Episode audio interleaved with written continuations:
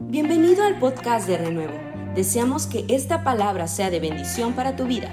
No olvides compartir este mensaje con alguien más. Renuevo es una gran familia, pero siempre hay lugar para uno más. ¿Está conmigo en la palabra? Mateo capítulo 28 dice la escritura, pasado el día de reposo, al amanecer el primer día de la semana, vinieron María Magdalena y la otra María a ver el sepulcro. Y hubo un gran terremoto porque un ángel del Señor descendió del cielo y llegando removió la piedra y se sentó sobre ella. Su aspecto era como un relámpago y su vestido blanco como la nieve. Y de miedo él los guardas temblaron y se quedaron como muertos. Mas el ángel respondiendo dijo a las mujeres, no temáis vosotras, porque yo sé que buscáis a Jesús, el que fue crucificado. No está aquí, pues ha resucitado. Como dijo, venid Ve del lugar donde fue puesto el Señor. Id pronto y decide a sus discípulos que ha resucitado de los muertos y aquí va delante de vosotros a Galilea, allí le veréis. He aquí os lo he dicho. Entonces ellas, saliendo del sepulcro con temor y gran gozo, fueron corriendo a dar las nuevas a sus discípulos y mientras iban a dar las nuevas a los discípulos, he aquí Jesús les salió al encuentro diciendo, salve. Y ellas acercándose abrazaron sus pies y le adoraron. Entonces Jesús les dijo, no temáis, id, dad las nuevas a mis hermanos para que vayan a Galilea y allí me verán. Si Jesús no resucitó de entre los muertos, nuestra fe entonces sería vana y todavía usted y yo estaríamos muertos en nuestros delitos y pecados, como dice la escritura en la primera carta a los Corintios capítulo 15 versículo 14. ¿Sabe? Cada año que nosotros celebramos la Pascua, como esta semana que estamos concluyendo, lamentablemente vemos que la sociedad ha ido reduciendo el valor, el significado de este hecho poderoso que usted y yo no solamente estamos recordando, sino que se ha manifestado al mundo. Es decir, para la sociedad muchas veces la celebración de la Semana Santa se ha quedado como un hecho meramente histórico un hecho simplemente que se recuerda una vez al año como parte de la historia y que aún algunos de nosotros ya ni siquiera le damos no solamente el significado ni el valor, sino tampoco la relevancia, la importancia, porque aún para muchos el llegar esta semana es realmente el motivo de hacer cualquier otra cosa menos de acercarnos al Señor. Yo recuerdo cuando niña que semanas como estas eran semanas de guardar, nos decían los antiguos, los ancianos. Eran días que a veces no querían ni que el día, por ejemplo, el Viernes Santo, la gente no, cocinaba, la gente no se peinaba casi, no, te, no barrías, tenías que no hacer ruido, no se oía música, eh, mucho menos la gente se andaba yendo a la playa, ¿verdad?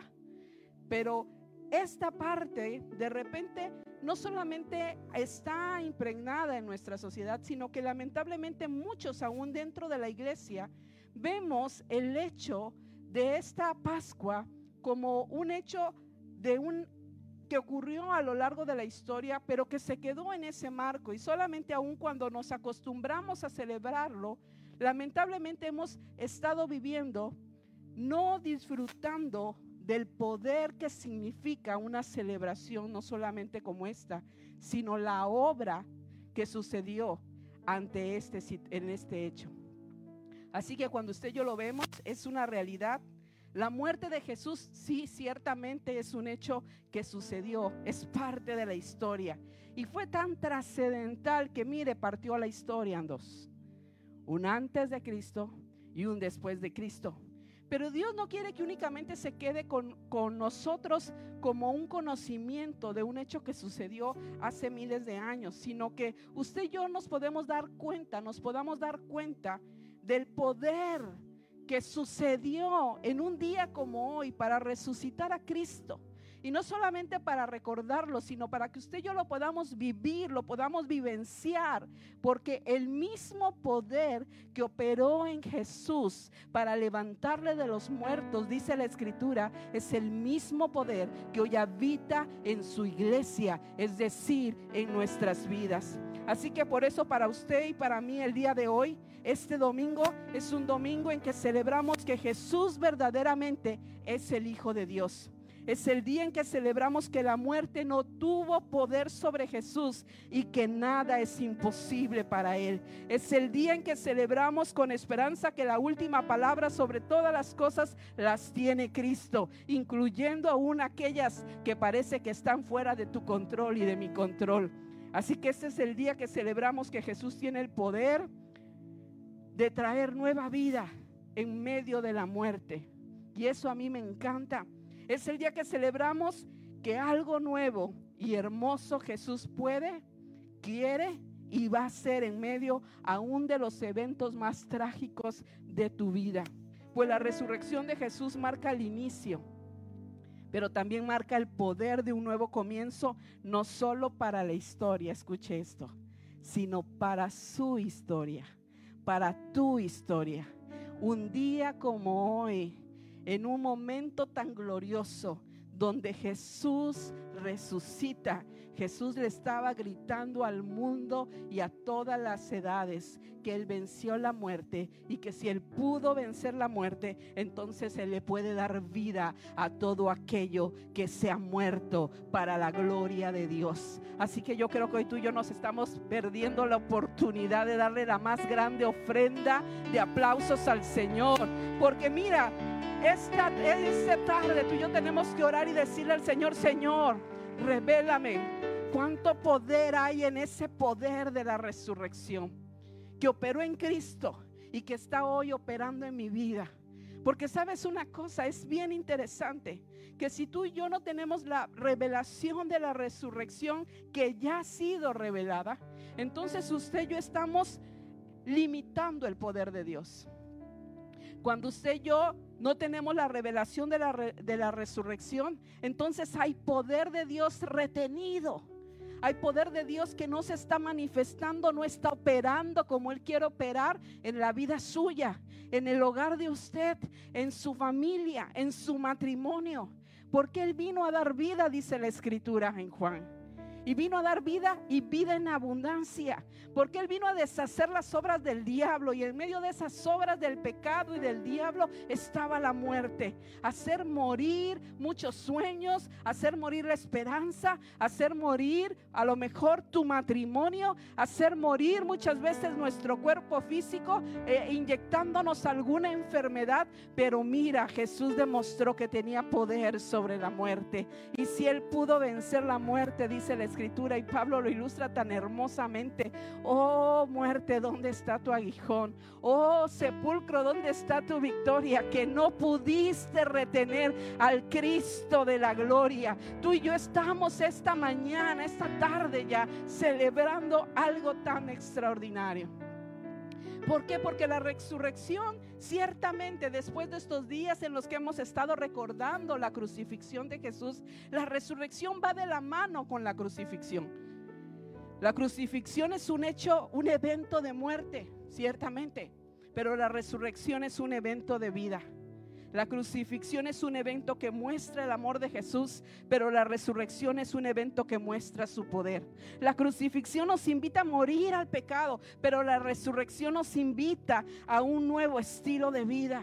La crucifixión nos recuerda que solo la cruz de Cristo nos hace libres del pecado, pero la resurrección nos recuerda que solo a través del poder de Cristo tú y yo podemos comenzar una nueva vida. La crucifixión es morir con Cristo, pero la resurrección es vivir con Él. La crucifixión es libertad, pero la resurrección es un nuevo comienzo, tal como lo dice Primera de Corintios capítulo 5, 17. De modo que si alguno está en Cristo, nueva, nueva, nueva criatura es. Las cosas viejas pasaron aquí, están siendo hechas nuevas. Así que ahora ya todo es nuevo, dice la escritura en este pasaje.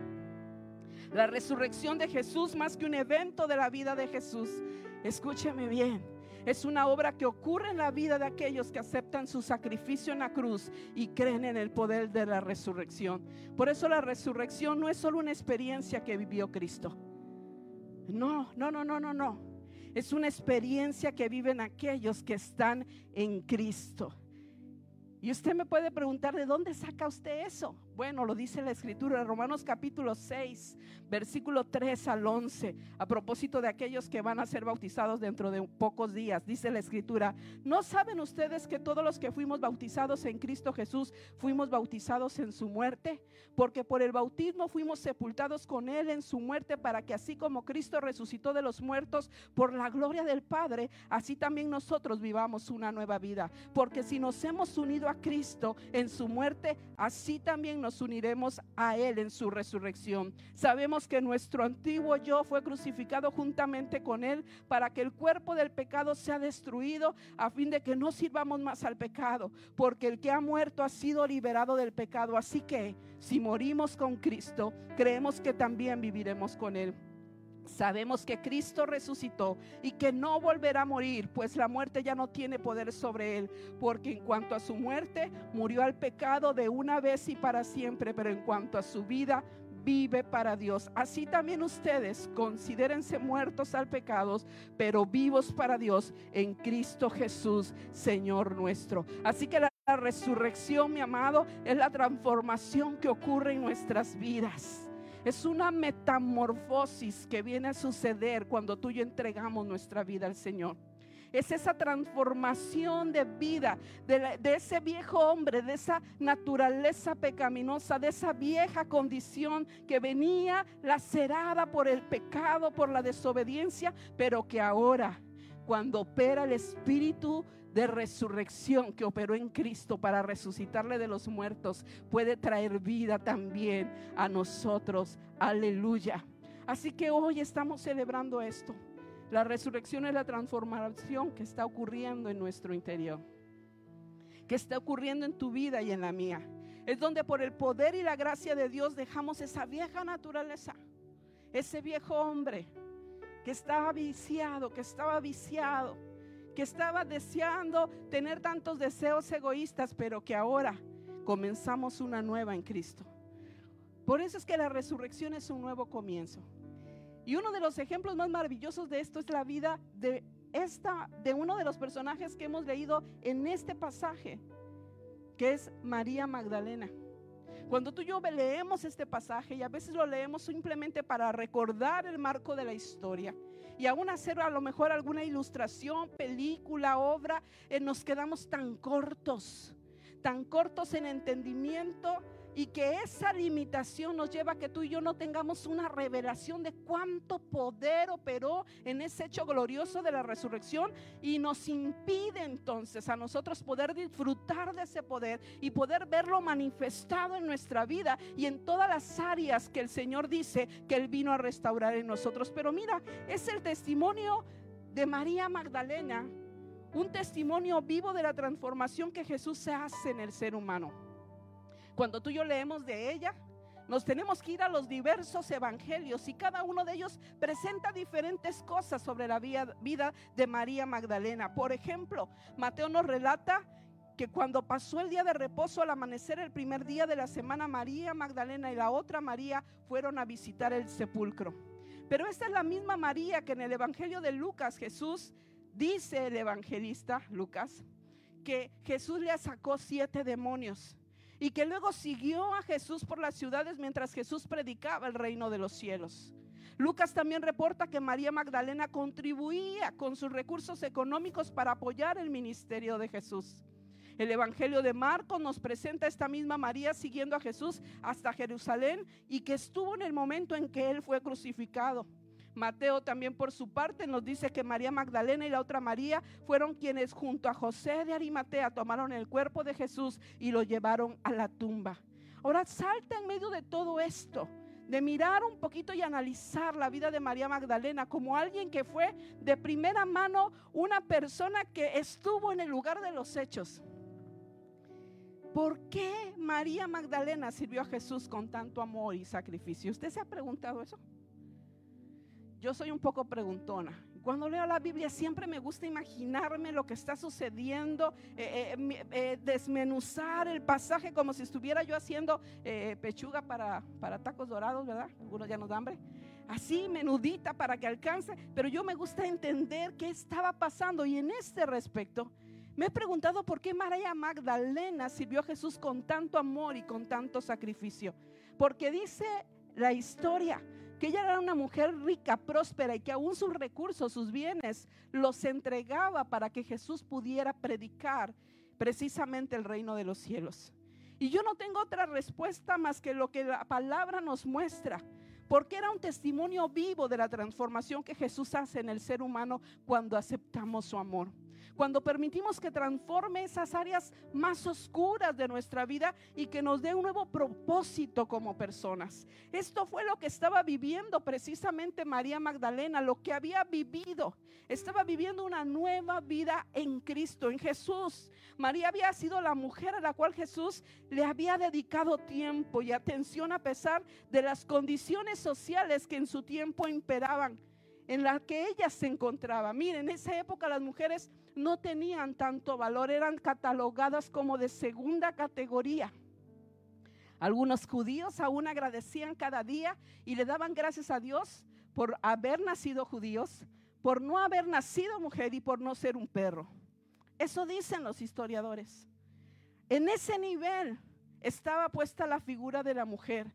Pero no solamente eso, si le añadimos a todo eso que muy probablemente ella tenía un desorden de personalidad, dicen algunos historiadores. ¿Por qué? Porque ella había sido una mujer que había sido precisamente liberada de siete demonios. En la antigüedad, como precisamente no había mucho, mucho desarrollo de la ciencia, de la medicina, de, la, de la salud mental, era catalogado precisamente cualquier desajuste que tenía que ver con el cuerpo y el alma y que tenía parte del espíritu del ser humano, porque el ser humano es tripartito, está compuesto de espíritu, alma y cuerpo. Cuando había ese desequilibrio, ese desajuste, se consideraba que estaba poseída de demonios, pero algunos historiadores dicen que no hay exactamente un registro de eso en la palabra, eh, en términos así completos, porque algunos han considerado este hecho y han marcado de que ella era una prostituta, pero en la Biblia no enseña nunca que ella era una prostituta. Pero sí dice que fue liberada de demonios. Y no de uno, ni de dos, ni de tres. Diga conmigo, de siete. O sea que, pobre María Magdalena, qué condición ella tenía. Así que ella estaba exactamente en una condición tan deplorable. Sin embargo, María Magdalena aunque aquella mujer que para lo mejor la sociedad, para la gente no era nada, no era nadie, para Jesús tuvo valor.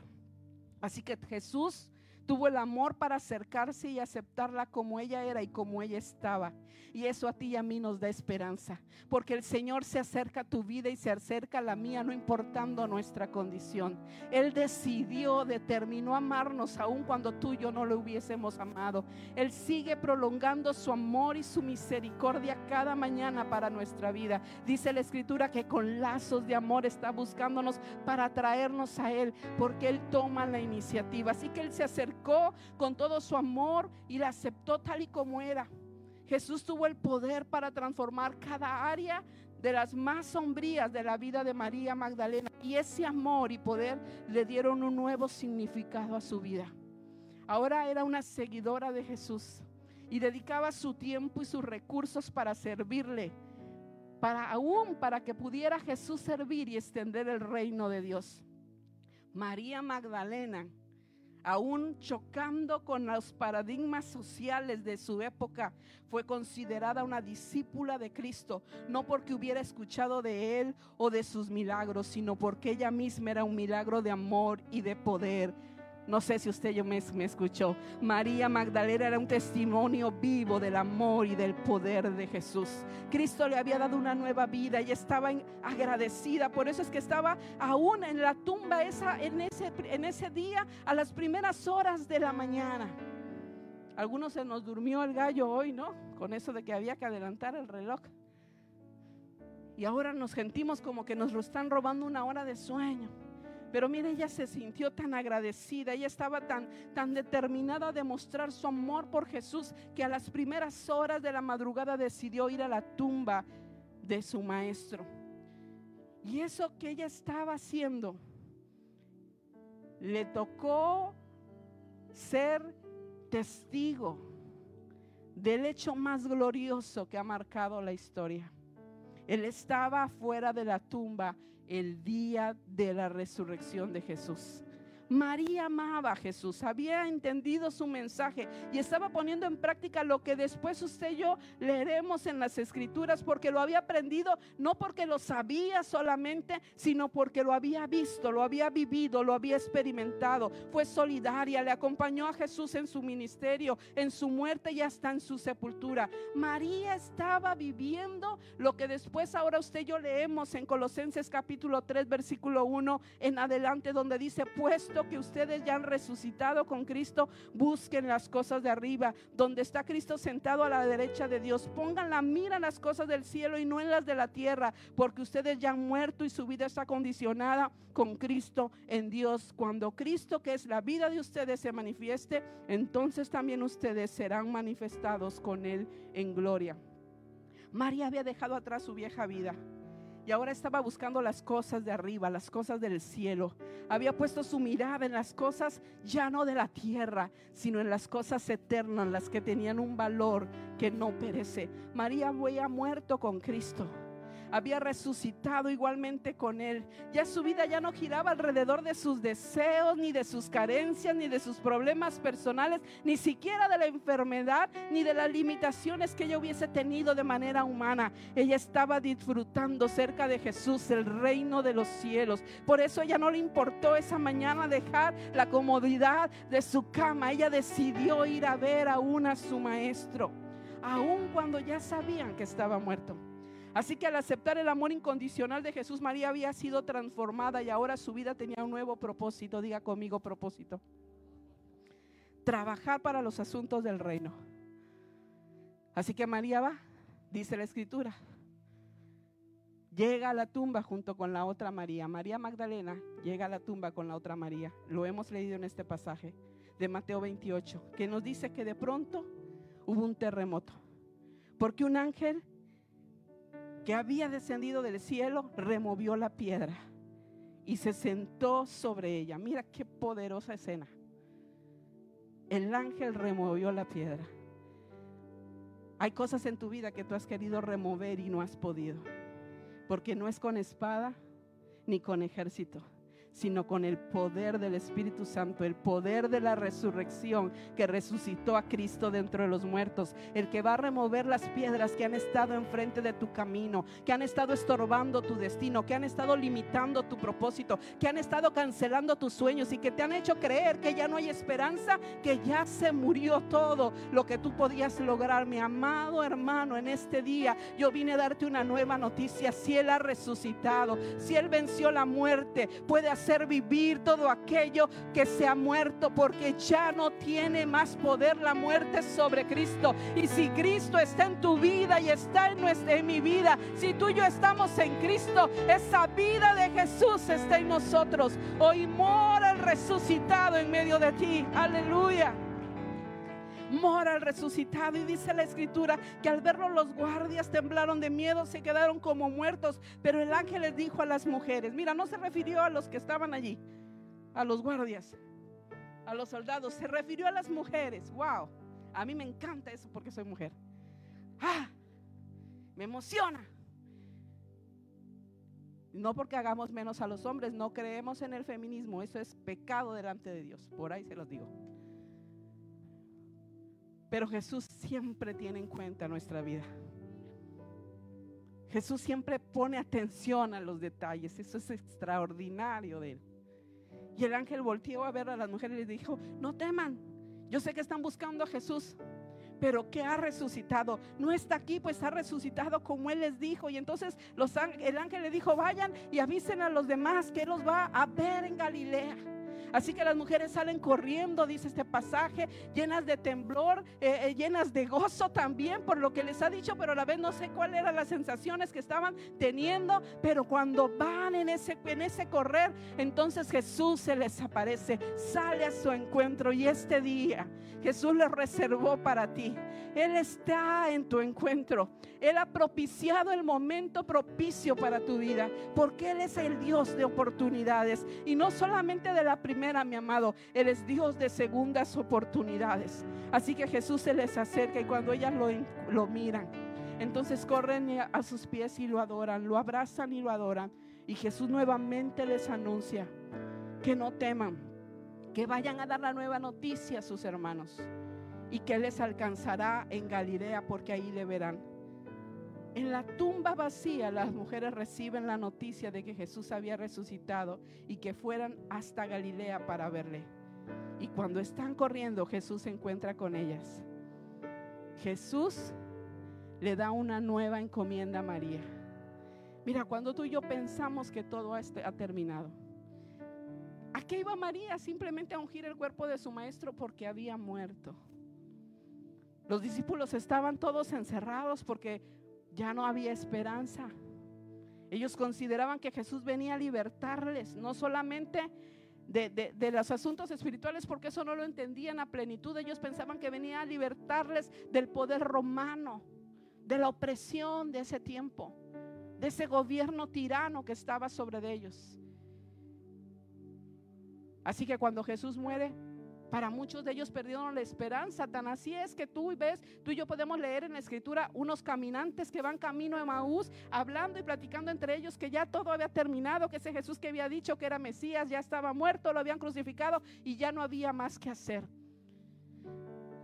María Magdalena junto con la otra María iban simplemente a ungir el cuerpo de un muerto. Pero Jesús no las estaba esperando acostado. Jesús les sale al encuentro. Jesús estaba más vivo que nunca. Y cuando las encuentra, Él les da la más tremenda encomienda una nueva encomienda. Porque cuando tú piensas que en tu vida algo se ha muerto, Él tiene nuevamente un comienzo y una oportunidad para tu historia. Porque Él es el que vino no solo a dividir la historia, vino a cambiar tu historia. No solamente vino a partir un antes y un después de Cristo para la historia en los libros que tú y yo hemos leído. Él vino para cambiar un antes y un después de Cristo para tu vida, para la historia de tu casa, para la historia de tus hijos para la historia de tu familia, para la historia de tu matrimonio. Él vino a cambiar tu historia. Él vino a eso. Y hay una nueva encomienda la nueva encomienda ahora es testifica cerca de la resurrección. ¡Wow! Qué tremenda encomienda le manda Jesús a María Magdalena y a la otra María. Si lo que ahora ya había sucedido en la vida de María Magdalena era hermoso y extraordinario, ahora viene lo mejor. Ser testigo a los demás de que Jesús había resucitado. De todas las personas que pudieron haber tenido la dicha, mi hermano, de poder ver por primera vez a Jesús resucitado. Mira, el Señor escoge a una mujer que ante la sociedad no tenía oportunidad de nada. Wow, eso a mí me impresiona. Porque a lo mejor tú y yo hemos pensado que ya no tenemos una nueva oportunidad. Pero Él sale a tu encuentro. Él se hubiese conformado con que el ángel ya les hubiese dicho la noticia. Pero Él decide encontrarse con ellas. Decide pararse enfrente de María Magdalena y de su propia boca decirle, hay un nuevo comienzo. Pensaste que ya se había acabado todo Ahora comienza una nueva historia para tu vida. Ahora comienza una nueva encomienda para tu destino. Es que anuncies a un Cristo resucitado. Jesús no solo nos ama, ¿sabes? Sino que nos acepta como somos. Y no solo nos transforma para ser más como Él, no solo nos libera del pecado y nos da una nueva vida, Jesús nos hace nuevos llamados, mi hermano. Él nos hace nuevas encomiendas, nos invita a nuevos proyectos de vida que den testimonio de su resurrección, de su resurrección. Por eso cuando tú y yo pensamos que ya no hay oportunidad, cuando tú y yo pensamos que ya porque alguien dio un diagnóstico médico en el que ha dicho que tú y yo tenemos una enfermedad terminal, Jesús no ha dado la última palabra. El médico puede decir diagnósticos, pero Jesús puede operar milagros. Él puede darle vida a lo que se está muriendo. Por eso en esta mañana, si tú estás padeciendo de sida, de cáncer, de cualquier enfermedad, aún por el virus del COVID, en el nombre de Jesús enviamos la palabra hasta donde tú estás. Y hoy se opera por el poder de la resurrección de Cristo, un milagro de resurrección, no solamente en tu cuerpo, sino en cada una de las células de tu organismo. Porque eso fue lo que sucedió en la resurrección. Jesús no fue medio vivo y se le quedó una parte muerta. No.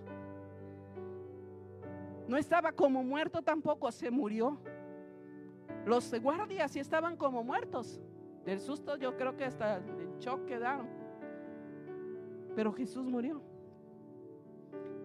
Y el Espíritu Santo operó nueva vida en él. Y es lo mismo que sucede en nuestra vida.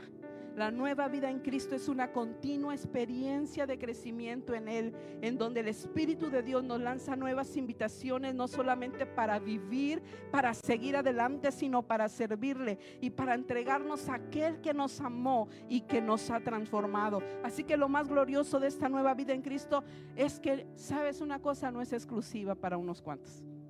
No fue exclusiva para María Magdalena y la otra María. Al contrario, de la misma forma que Jesús se acercó a María, una mujer rechazada con múltiples problemas personales, se acerca a cada uno de nosotros. Personas imperfectas, que a lo mejor las personas cuando nos ven no dan ni un cacahuate por nosotros.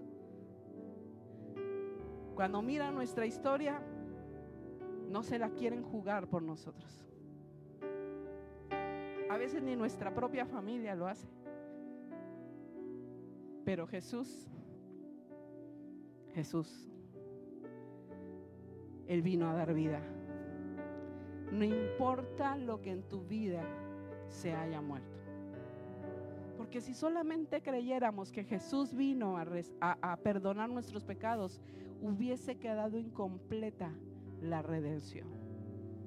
Jesús no solo vino a perdonar el pecado, a redimirnos del pecado Jesús vino a vencer la muerte porque vino a recuperarnos todo lo que habíamos perdido por causa del pecado. Y me encanta que la escritura dice, y lo recuperarás un 10%. Y lo recuperarás un 40%. Pues porque ya no hay más, mi hijo. La escritura dice, y lo recuperarás todo. ¿Me escuchas? Y todo es todo todo es todo. Cuando tú y yo estamos en Cristo tenemos oportunidad de un nuevo comienzo. ¿Por qué Jesús se acercó a María? ¿Por qué Jesús se acerca a nosotros? Porque es que Él está interesado, mi amado. ¿Por qué?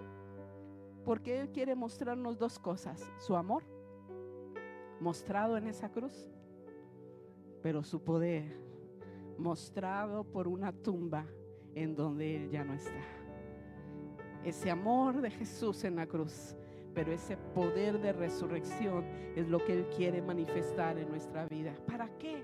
Para que tú y yo estemos claros de que nos ama tal y como somos, pero también para que creamos que aunque nosotros no tenemos la capacidad de cambiar muchos de los asuntos de nuestra vida que son imposibles de resolver, sí, ciertamente para nosotros Él tiene el poder de transformar todo de la misma forma en que pudo vencer la muerte y resucitar. No importa por eso nuestro pasado, no importa nuestro pecado, no importa nuestra situación personal, no importa la situación familiar. Jesús tiene poder para brindarte una nueva vida, un nuevo comienzo. La nueva vida en Cristo es un regalo de Jesús para nosotros. Pero también el poder de Dios, diga conmigo, es parte del paquete. Algunos nos quedamos en la historia de una Semana Santa, de una Pascua que ya hemos hasta distorsionado, que hoy resulta que dicen que hasta los conejos ponen huevos. Qué cosa tan antinatural, ¿no? ¿Cuándo usted ha visto eso? Pero bueno. Y la gente celebra muchas cosas en un día de Pascua que no en una semana de Pascua que no tiene nada que ver con Jesús muchas veces. Y al diablo le encanta tenernos así ignorantes. Porque alguien escribió que la ignorancia es el arma más poderosa. Para algunos que la saben utilizar. Pero yo creo que es todo lo contrario. La verdad es el arma más poderosa. Porque la verdad no es un mero conocimiento. La verdad es Jesús, el resucitado, el que tiene poder y que está en nuestra vida. Así que tú y yo esta tarde podemos adorarle. Por eso hay gente que se sienta y piensa, bueno, ¿por qué estamos celebrando esto? ¿Por qué tanta algarabía? ¿Por qué unos brincan allá? ¿Por qué otros gritan y otros un grito de júbilo? Mi hermano, es que quisiéramos hacer más. Yo como María Magdalena, a lo mejor no me salieron siete ni cuenta me di, me salieron ocho, diez, quién sabe cuántos. Pero lo que sí sé es que no solamente me mostró su amor en una cruz como a ti. Hoy quiere que tú y yo tengamos evidencia de su poder. A mí me encanta leer que dice que si no creyesen por su palabra, creerían por los milagros. María, era María Magdalena era un milagro caminante. Quien la veía decían, ¡eh! La que estaba poseída por los siete demonios. Pero cuando la veían andar, ahora sabían que era alguien que proclamaba la resurrección de Cristo. Esa es tu encomienda hoy. ¿Me escucha? Esa es su encomienda. Ah, pero mi historia, no hay problema con eso. Ah, pero mi pasado, tampoco, mi amado. A Jesús no le estorba ninguna piedra. Él puede mandar un solo ángel, uno solo una sola palabra de Él puede remover la piedra de lo que ha estado enterrado en tu vida, de lo que ha estado muerto. Porque hay poder de resurrección operando en nosotros. Por eso no es para el futuro solamente. Ah, sí, en la resurrección de los muertos. Opera ahora, en el presente. Porque la escritura dice en Romanos capítulo 8 que el poder que operó en Cristo, diga conmigo, operó. ¿Alguno ha sufrido de alguna cirugía? ¿Le han hecho alguna operación? Yo solo tres cesáreas. Nada más. Pero es algo doloroso. A mí me encanta cuando Jesús nos opera. Y a veces opera y mete el bisturí espiritual y corta y desgarra cosas. Y me encanta que él tiene un láser así bien equilibrado porque va al punto exacto de tu necesidad. Pero nos operan porque algo tiene que nacer nuevo. Cuando yo estaba por dar a luz a mi primera hija y me dijeron, no puede, estaba yo ya a punto, casi casi la agarraron y la metieron de vuelta con nueve de dilatación y me dijeron, la niña trae taquicardia fetal y si nace en el último empuje puede darle un infarto. Así que a cirugía y entre los dolores y la raquia y no sé qué y firme de aquí, a mí no me importaba lo que tuviera que pasar. Me dijo, ¿está usted de acuerdo? Sí, señor. ¿En dónde le firmo? Yo quiero que mi hijo nazca. Yo quiero dar vida. El espíritu que operó en Cristo vivificará, diga conmigo, vivificará. Nuestro cuerpo mortal, Él está vivificando. Él está trayendo nuevos comienzos. Y está operando, a lo mejor te duele. sí duele.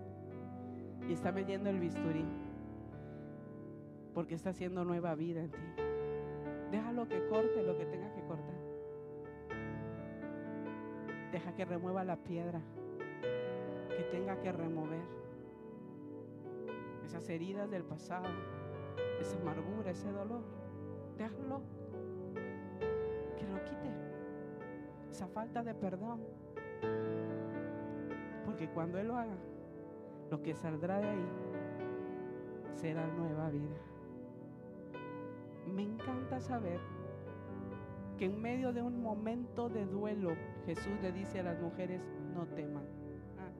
wow. Momento de duelo para el ser humano es la cosa más catastrófica que podemos enfrentar. Y no solamente por la muerte de un familiar, a veces tenemos duelo por un divorcio. Y sé de lo que le hablo. Tenemos duelo por ver que un hijo tiene una condición en la que pensamos que ya no hay más oportunidad para él. Tenemos duelo porque perdemos cosas.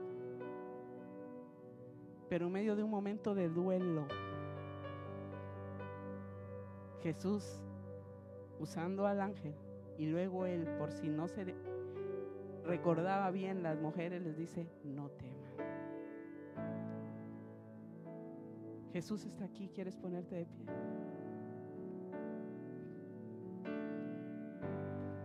el resucitado está esta mañana.